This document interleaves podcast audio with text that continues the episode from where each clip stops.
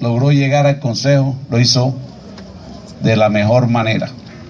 Nuevo, le decíamos el novato, ya nosotros los que estábamos ahí ranqueados, nos admirábamos por la soltura, por la dedicación, el trabajo, el sacrificio que hizo para lograr mantenerse en el Consejo de Cartagena. Y después se religió con la mejor votación de la ciudad de Cartagena como un aspirante al Consejo. Está preparado, tiene la capacidad, tiene el liderazgo, tiene el conocimiento. Y yo le pido al pueblo cartagenero y a los que hoy están aquí acompañándonos, no nos equivoquemos nuevamente. Ya la ciudad sufrió en estos últimos cuatro años. Demasiado ha sucedido a favor del pueblo cartagenero en estos cuatro años. Tuvimos casi diez alcaldes, diez alcaldes en cuatro años. Elección atípica. El alcalde que eligió el pueblo cartagenero se equivocó.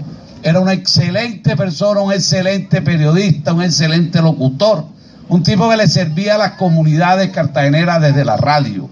Zapatero a tu zapato.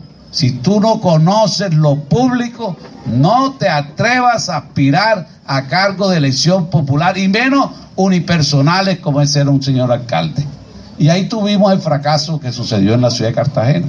Estamos los cartageneros nuevamente pensando en que vamos a equivocarnos nuevamente, ¿no, señor?